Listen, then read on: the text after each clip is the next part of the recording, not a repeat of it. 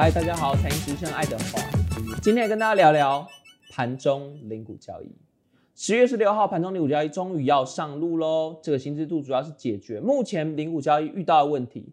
大家都知道，现在其实买卖零股很不方便。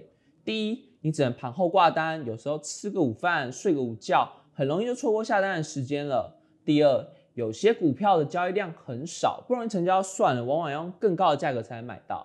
第三，一天只有一次开奖机会，如果你当天没有买到，对不起，隔天再来喽。为了解决这些问题，证交所终于在今年开放盘中零股交易。我们底下整理了大家常见的十个问题，让大家快速了解游戏规则。盘中的零股交易到底要怎么买啊？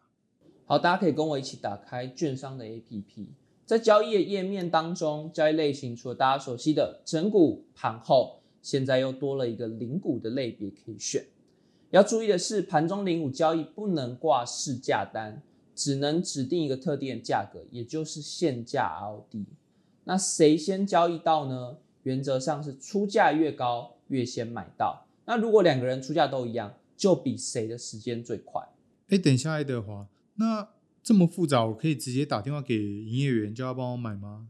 哎，拍谁哦？不行哦。现在零五交易只开放电子下单，所以你打给你的营业员，他是无法帮你下单的哦。原因就是证交所怕这个制度上路之后，交易员不小心把你的单踢错了。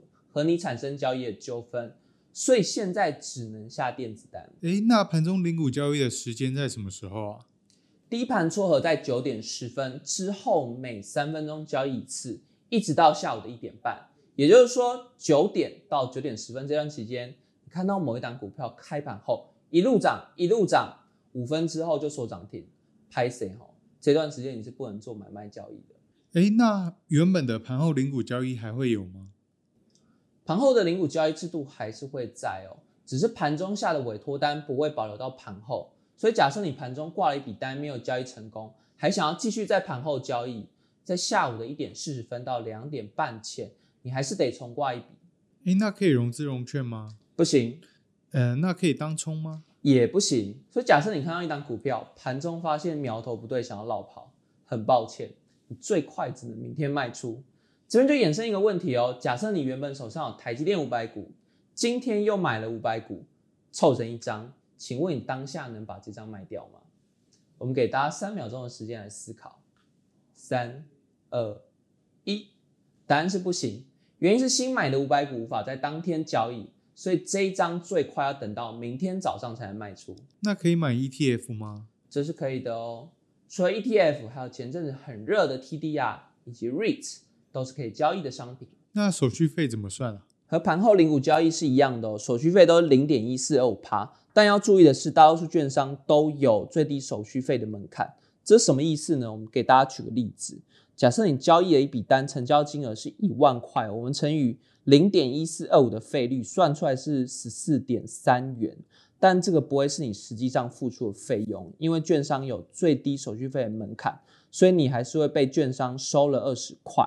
好，那要交易多少金额才算是划算呢？我帮大家算出来了，成交金额要在一四零三五元，也就是一万四千零三十五元以上才算是划算。这时候乘以你的费率，手续费才会算出来刚刚好是二十元以上。不过大家也别担心啦，现在已经有机灵的券商配合现在这个制度，已经取消手续费的门槛，吸引大家开户，所以大家可以去留意。诶，那会有套利的空间吗？的确有券商提出来，买完一张股票，投资人可以拿到零股的页面去买，搞不好会有赚加差的空间哦。毕竟两边的价格不一样，但证交所觉得，因为两边撮合时间不一样，不认为这样套利的人会很盛行。那之前有哪些是比较热门的零股交易标的啊？我们从这张表格可以看到，今年台股最热三档零股交易的股票，第一名就是大家最爱的护国神山台积电，其次是红海、玉山金。而前十名的热门零股交易，金融股就占了一半呢。至于股王大力光呢，我们接着来看第二张表。大力光今年成交的零股数只有台积电的二十分之一，不过也不能怪投资人呢。台湾排名前十五名的高价股，有三分之二就要溢价去买，所以未来盘中零股交易上路之后，相信散户会更容易参与高价股的行情。那有哪些族群是这次盘中零股交易后的赢家呢？第一，资金有限或是你平常就采取定期定额策略的小资族；第二，你手上的持股会常常发给你股票股利，你需要常常买剩下零股凑整张到市场卖出的投资人；第三，适合本金少但想要分散风险、分散标的的投资人。好，以上就是本期的内容，在这边也收集大家的意见。目前盘中零股交易制度，大家认为还有什么改善空间呢？欢迎在下方留言给我们，我们会把它整理起来，提供给证交所做参考。同时也别忘了替我们按赞、订阅、加分享。我们下期见，拜拜。